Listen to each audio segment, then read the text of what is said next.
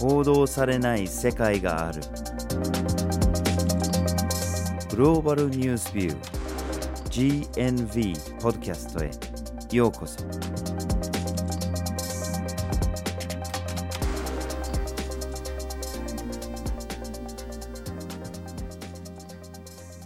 バージル・ホーキンスです。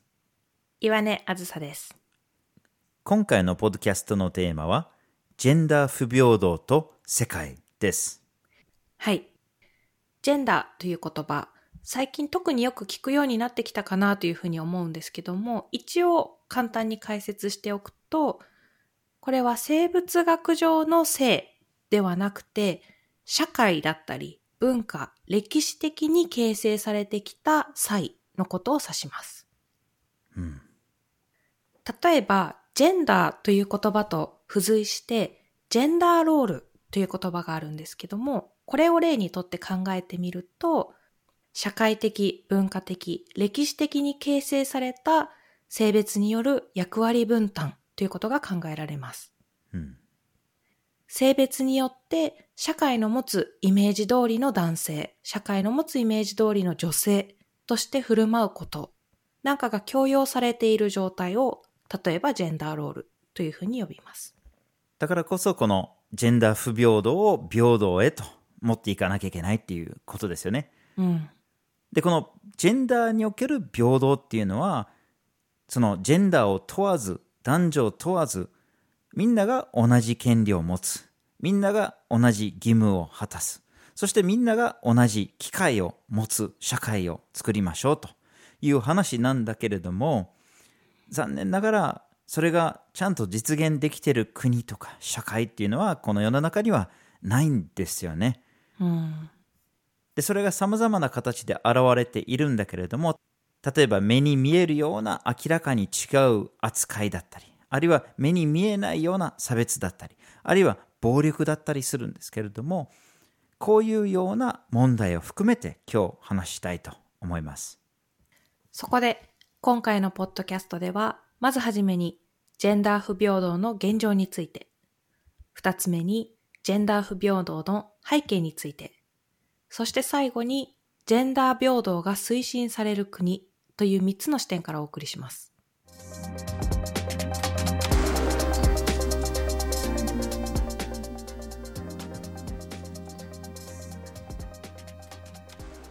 ではまず、ジェンダー不平等の現状について話をしましょう。はい。今回ここで話していく中で、主に男女という二項対立の視点で話していくことが多くなってしまうんですけども、先にお断りしておくと、性のアイデンティティっていうのは必ずしも男女だけで話せるものではなくて、もっとたくさん多様なアイデンティティがあります。うん。ただその中で今回は男女の視点を用いながら話していこうと思います。では、ジェンダーの不平等っていうのを見ていく中で、様々な観点からジェンダーの不平等を考えることができるんですけども、今回は政治、経済、社会といった主に3つの視点を取っていきたいと思います。ただ実際にはこれ以外にも宗教だったりとか、もっと多様な生活に関する様々な習慣の中でジェンダー不平等というのが現れてくることもあると思います。はい。ではまず政治の観点から話をしましょう。政治が大事なのは、そこで社会のルールが決まっていくっていうこともありますし、誰がそのルールを決めるかっていうのがやっぱりポイントになりますよね。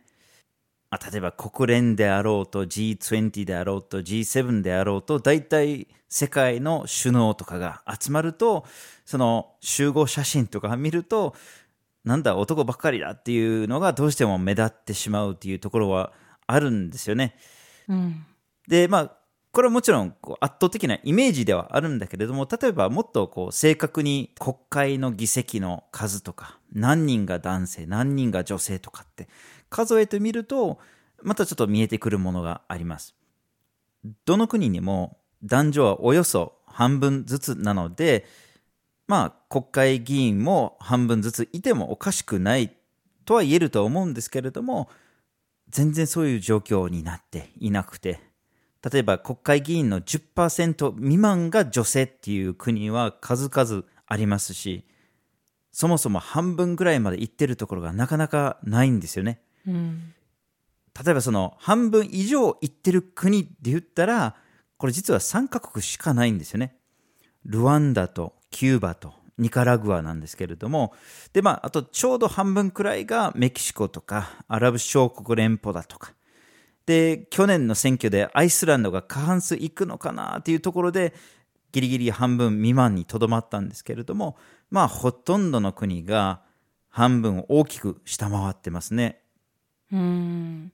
そうなんですよね。これ、ただ単に女性の政治家の数が少ないっていう問題だけではなくて、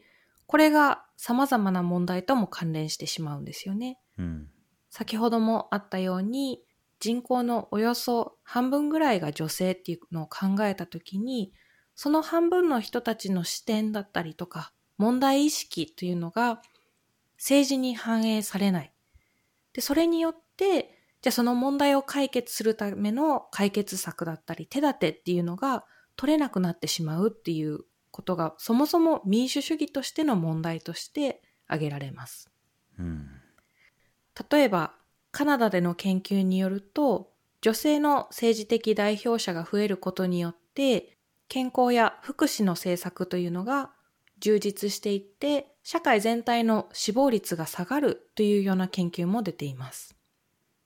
なので女性の政治的な代表者が増えるというのがもちろん女性が抱える問題や多様な視点を反映するということも言えるんですけどもそれ以上に社会全体もそれによって良くなっていくだろうということが考えられます。そうですよね。しかし全てその政治任せにできるわけではないですね。経済においても不平等が大きな問題になってます。例えば世界を対象にしたある研究によると、世界の経営者の73%が男だというような結果が得られてますし、もちろん誰が企業を代表するかだけの話じゃなくて、その企業の中でも給与の格差だとか、雇用の格差だとか、女性だから雇わないとか、あるいは男女が同じ仕事をしてても、なぜか男性の方の給与が高いとかっていう問題が数々あったりしますね。うん。あるいは会社の中での出世とかも問題になってたり、あ同性結婚して子供を産んで辞めるだろうと。だったら出世させても意味がないんだとかいうようなステレオタイプがあったり、あるいはそれができないような仕組み、その育児休暇を取ってもなかなか復帰できないような会社の作りだとか社会の作りとかっていうような問題もあったりしますよね。うん。そしてもう一つ、身近に起こっているジェンダー不平等の現状として、社会的な側面を考えることができます。うん例えば家庭の中で考えると、家事労働だったり、育児や介護といったケア労働というのが、女性が担う負担というのが男性のおよそ3倍ぐらいであるというふうに言われているんですね。これ単純に考えて女性の方が男性と比較して3倍多く家事労働、ケア労働とかに従事していたら、その分どこかで時間を調整しなければいけないので、例えば社会に出て会社で働く時間が短くなっていたりとか、そういうことが考えられます。そうなってくるとどういった問題が起こるのかというと、会社に行って働くと給与として金銭を受け取ることができるんですけども、現状ほとんどの国の中では家事労働、ケア労働を家庭内でしたからといって金銭的な価値が付与されるわけではありません。つまりこういった家事労働、ケア労働という非常に大事な労働にもかかわらず、これが金銭的な価値がないというふうに考えられて GDP にカウントされない。それによって女性の立場というのが非常に不安定なものになったり、経済的に会社で働いたりとか、金銭を受け取る仕事をしている家庭内の人物に経済的に頼らざるを得なくなっていってしまうという問題もあります。はい。さらに社会におけるジェンダー不平等の一環で暴力っていう問題が挙げられます。この中には性的暴力も含まれるんですけれども、こういうような暴力、あるいは性的暴力を人生で経験したことがある女性っていうのが、なんと3人に1人だっていう調査もありますね。うん、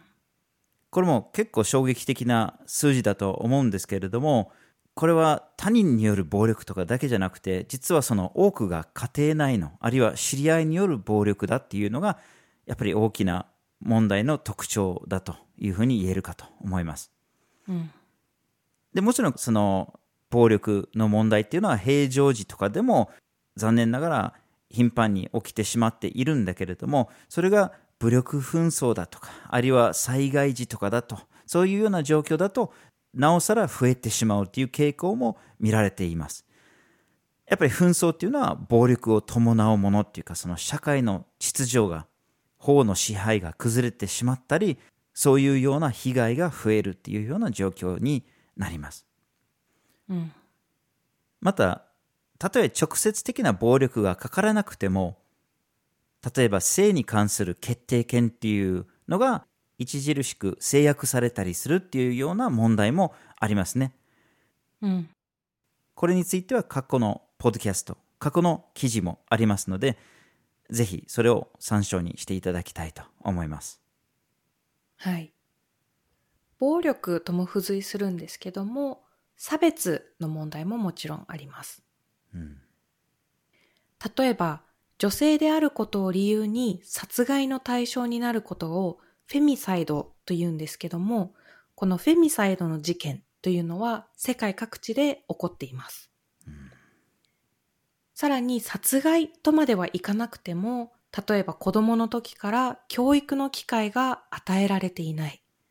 家事労働に従事することが求められている。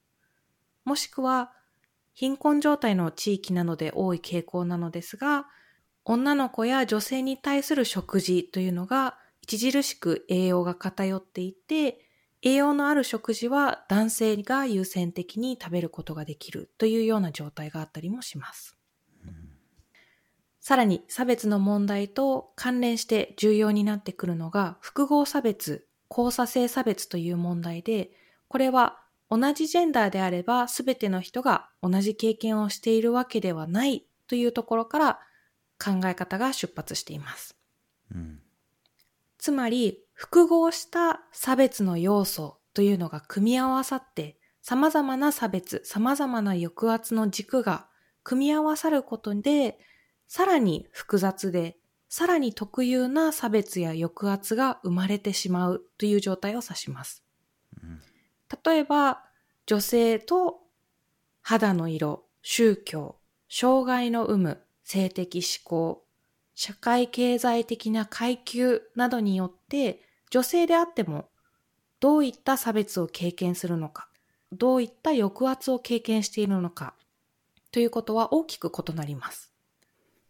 例えば、何らかの社会的なマイノリティ性がある女性と、そうではない女性。この二人の女性が経験する差別というのは大きく異なることが考えられます。うん、例えば、女性で身体的な障害がある人と女性で身体的な障害がない人では、どういった差別を経験するかも違いますし、それによってどういった抑圧を受けるのかということも大きく異なってきます。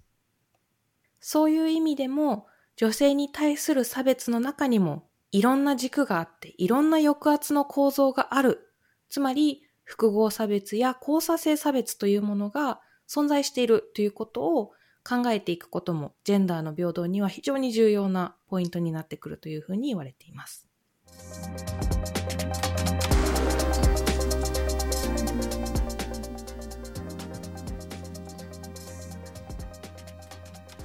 では二つ目に、ジェンダー不平等の背景について見ていきましょう。はい。世界のどこを見ててもジェンダー不平等の問題がありますよね。で、それがどこの社会でもどこの国でもそれが古くからある問題ですね。で、まあ、大昔の社会とかに遡ると、その不平等のところはやっぱり役割分担から始まってるところがありますよね。うん。で、まあ、例えば、その男の人たちが狩りに出るとか、あるいは他のグループと戦ってくるとか、まあ、戦争をするとか。で、そういうふうに、まあ、力をつけるっていうか、もちろんこれは物理的な力だけじゃなくて、やっぱり武器も持つし、その戦うっていうところもあって、まあ、力を握るようになってたりしますよね。うん。政治的な活動もする。その頂点に立つというような状況ができます。そうすると、その社会のルールを作ってたり、あるいはその慣習を作ってたりとか、やがては宗教を作ってたりとか、あらゆる社会のルール、その生活に制約をかけるルールを男の人たちが中心になって作るっていうような傾向が、やっぱりどこを見てても歴史的にありますよね。うん。こういった形で男性と女性の中にある不平等というのはもう大昔から続いてきているんですけども、ある時期を境に少しその状態が変化します。うんその一つの区切りとして考えられているのが資本主義社会の導入です。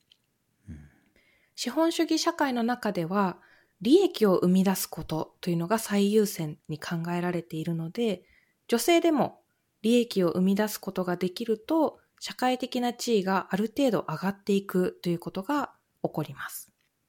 さらに、労働市場というのが大きく拡大する中で、男性以外の労働者も必要になっていって、女性が家の外で働いて給与を受け取るということが起こっていきます。ただここにも限界というものがあって、例えば企業の中雇用されている状態で男女でまだ差別が残っていたり、男性と女性によってつける職業が違っていたり、さらにこの利益を生み出せることが最優先として考えられていく中で、昔から女性が担うことが多かった家事労働やケア労働といった家庭内の労働が利益を生み出さないもの。つまり、これに従事している女性の社会的地位が低いままになってしまったり、といった弊害も起こっています。はい。また、20世紀に入ってくると、社会主義が現れる国も多発するんですけれども、これもまた実は男女不平等の改善につながる側面もあったんですね。うん。そもそも社会主義っていうのは、みんなが平等だっていう理念に基づいているところがあって、まあそれは金持ちがいない、貧しい人がいない、みんなが平等っていうようなところからやっぱり男女平等っていう側面も持ち込められているところがあります。まあこのような不平等の改善っていうのは結構トップダウンで行われてた部分があって、まあ上からの指示というか官僚からの仕組みで変わっていったところがあるんですけれども、例えば東ヨーロッパとかキューバで見られるようなところがあるんですけれども、まあ労働力が動員されたり、あるいは保育施設が充実したり、そうすると女性が働きに出れるようになるとか、うん。あるいはみんなのための食堂ができたりしてて、そうすると家での晩ご飯を作らなきゃとか、じゃなくて女性はご飯を作らずに働けるとかっていうような変化がもたらされたっていうような部分がありましたね。うん。また戦争というのもジェンダー不平等の問題と深く関わる出来事になりました。戦争が起こると真っ先に兵隊として徴収されるのはやはりどこの社会でも歴史的に見て男性が多くて男性が兵隊として戦争に行くことによって労働市場に空白ができてしまうのでそこに女性が雇用されるようになっていきます。実際に第一次世界大戦だったり第二次世界大戦の時期を見てみると戦争中に女性の雇用率っていうのは大きく上昇しているんですよね。ただこういった雇用率の上昇っていうのがあったにもかかわらず戦争が終わると同時に、まあ、兵隊に行っていた男性が帰ってきたことなどもあって女性の雇用率が下がったり賃金が下がったりということが起こりました。まあ、このように資本主義だったり社会主義だったりあるいは戦争を通じて男女不平等が少しずつ解消されてきた部分があるとはいえやっぱりこの長年続いてきたこの男性上位っていうような社会的慣習が根強く残ってしまっている部分が大きいですよね。うん。これがなかなか平等のところまでは持っていけないんですよね。うん。また社会的な慣習というのとひ切り離せない要素として宗教というのもジェンダー不平等に大きく影響を与えてきました。うんある研究によれば宗教の影響が強い社会とそうでない社会を比較したときに宗教の影響が強い社会の方がジェンダー間の不平等の度合いが高いという研究結果が出ています。うんこの研究では世界の主要な宗教を調べているんですけども、特にイスラム教とヒンズー教ではその傾向が強くなっているということが言われています。ただこれもそもそも宗教そのものが問題だったのか、それとももともとあった社会的なジェンダーの不平等の構図というのが宗教に反映されて、その結果宗教的にもジェンダー不平等というのが再生産されているのかって考えると、もしかしたら社会にもともとあったジェンダー不平等の構図というのが大きく影響を与えているのかもしれません。はい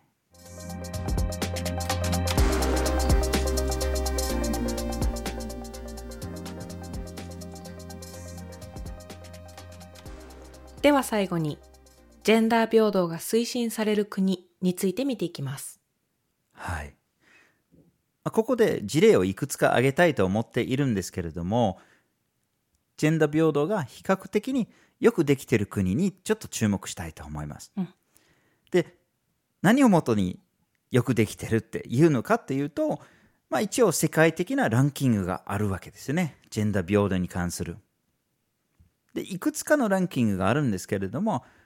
今回取り上げるのが、世界経済フォーラムが出しているグローバルジェンダーレポートっていうものですね。これ、毎年発表されるんだけれども、基本的に4つの側面からジェンダー平等を測るんですね。政治と経済と教育と保険ですね。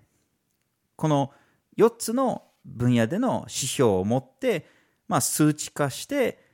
点数をつけていくんですね。で、それでランキングしていくんですね。それをもとにちょっと事例をピックアップしたいと思います。はい。このグローバルジェンダーレポートの2020年の結果を見てみると、北欧諸国、西ヨーロッパ諸国、ニュージーランドなどの国が上位にランクインしています。うんその他にも様々な国がランクインしているんですけども、今回は事例としてアイスランド、ニカラグア、そしてルワンダ、この3つの国の事例を見ていきたいと思います。はい。じゃあまずアイスランドから見ましょう。これ2020年のランキングでは1位だったんですけれども、その背景にあるのは何なんだろうと、ちょっと見ていきたいと思います。うんまあ、どの国をピックアップしても、まあ、それなりの人口があって、傾向を見せるっていうのが、どうしても一般化しすぎた分は出るとは思うんですけれども、まあ、一応アイスランドを歴史的に見ると、小さな島国で、まあ、男性の多くが、まあ、漁をするっていうことで、海に出て、長期不在になってたりすると、さっきの話にもあったように、男性がいないと女性がどうしてもその社会に出ていろんな役割を果たさなきゃいけないということで、まあ、平等が促されると。そういうようなパターンにはまるんじゃないかというふうにされたりしてます。で、それもあってか、もともとのアイスランドにあった宗教の中には、まあ男女両方の神様がいたとかっていうようなところがあったんですね。ただ途中からキリスト教が入ってきて、まあ、先の話にもあったように、まあ、キリスト教はどうしてもその男性上位的な側面があって、ちょっとその平等がおそらくなくなっていったっていう時期が長いのかもしれないですね。うんただそういった中でも1915年から一部の女性に対して参政権が付与されるようになっていきます。うんその後、1960年代になるとフェミニズムの高まりというのが起こって、さらには女性の労働の価値というのを社会的に高めていくために、女性がストライキを起こすというような運動も起こっていきます。そういった出来事を背景に法的にも男女の平等を定める法律というのができていきます。うんそして1980年になるとアイスランドで初めての女性大統領が誕生します。これは他の世界の国々に先駆けて初めて女性の大統領が現代国家の中で誕生したという出来事になります。で、先ほどジェンダー不平等の現状のところでもあったんですけども、国の役割以外にも企業の中での女性の役割というのも非常に重要視されていて、クォーター制などを導入して、企業の中で役員の44%に女性がついています。はい。ただ、どこの国にもあるように、アイスランドにも様々な課題があります。例えば、女性に対する性犯罪というのが問題視されていて、4人に1人がその被害を受けてしまっているというふうに言われています。また、性犯罪の被害に対する屈辱だったり、あるいは非難されたりとか、あるいは司法制度が十分にそれを受け止めるような状態になってないっていうのもあって、この問題が十分に対処されていないっていうのがあります。続いて、ニカラグアのケースを見ていきましょう。ニカラグアでは、独裁政権が長いことあって、その後、社会主義に移行していくんですけども、そういった中で、紛争、さらには1979年の革命といった時期に、女性が非常に重要な役割を果たしてきたということもあって、女性の権利獲得が早い段階から進められていくようになります。そしてそれが現在でも政策レベルで積極的に推進されているっていうのが見られます。例えば国の予算の計画において男女の参画が積極的に組み込められている仕組みを持っているっていうのもありますし、また子供のレベルからでもジェンダー平等を重視したような学校のイニシアチブもあったりします。うん。ただもちろんニカラグアにもまだまだ課題はあります。一つはニカラグア全体で貧困状態にある人口が多いということと格差が非常に激しいということもあって男女ともに高等教育への進学率が低いということが言われています。さらに宗教的な理由から中絶が禁止されているんですけども、これも大きな課題となっています。このグローバルジェンダーレポートの中では、中絶という項目がないので、それもあって中絶が禁止されているニカラグアが上位にランクインしているのではないかという指摘もあるんですけども、やはり中絶を選択することができないということは、一つ大きな課題として挙げられます。はい。そして最後にルワンダですね。まあ、多くの人にとってルワンダといえば1994年のジェノサイドが浮かんでくるのかもしれないんですけれども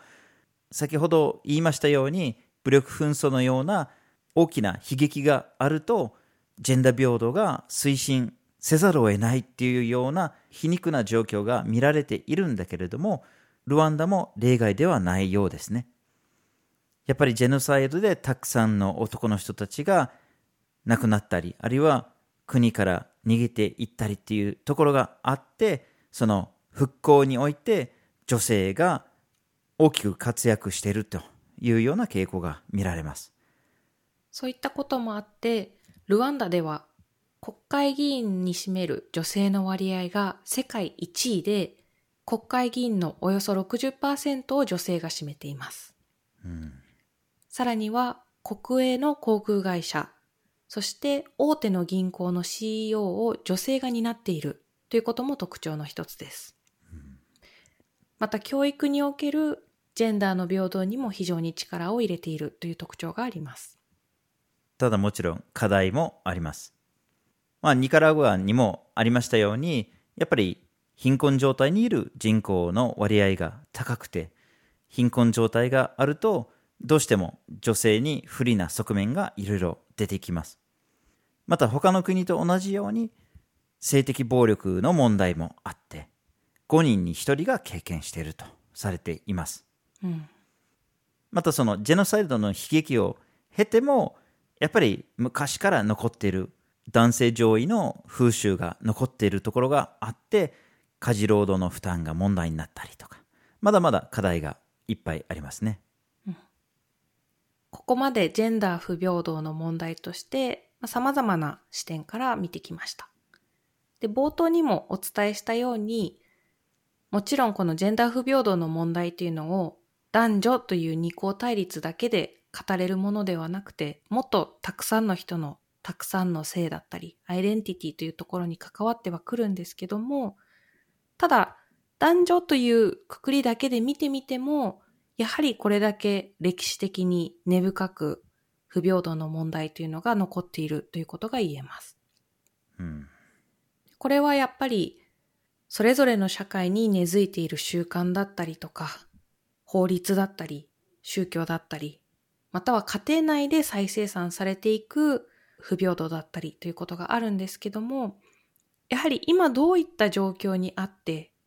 これをどうやって平等に近づけていけるのかということを、社会の中でも政治の中でも、さらには家庭内でも、もっともっと議論していく必要があるのかなというふうに思います。そうですね。まあ、これだけ昔からこう根付いてると、解消しにくい側面はいっぱいあるだろうけれども、でも少しでも考えれば、女性が人口の半分であれば、どう考えてもこの社会を代表することにあたっても、あるいはその社会のさまざまなレベル、さまざまな場面に多様な視点、多様な問題意識を持ち込めるっていう意味で、やっぱりこのジェンダー平等を実現することがみんなのため、社会のためになってるだろうということを考えると、これまで以上に力を入れていかなければいけないんじゃないかなと思います。今回のポッドキャストは、ジェンダー不平等と世界というテーマでお送りしました。まずはじめに、ジェンダー不平等の現状について。二つ目に、ジェンダー不平等の背景について。そして最後に、ジェンダー平等が推進される国という三つの視点からお送りしました。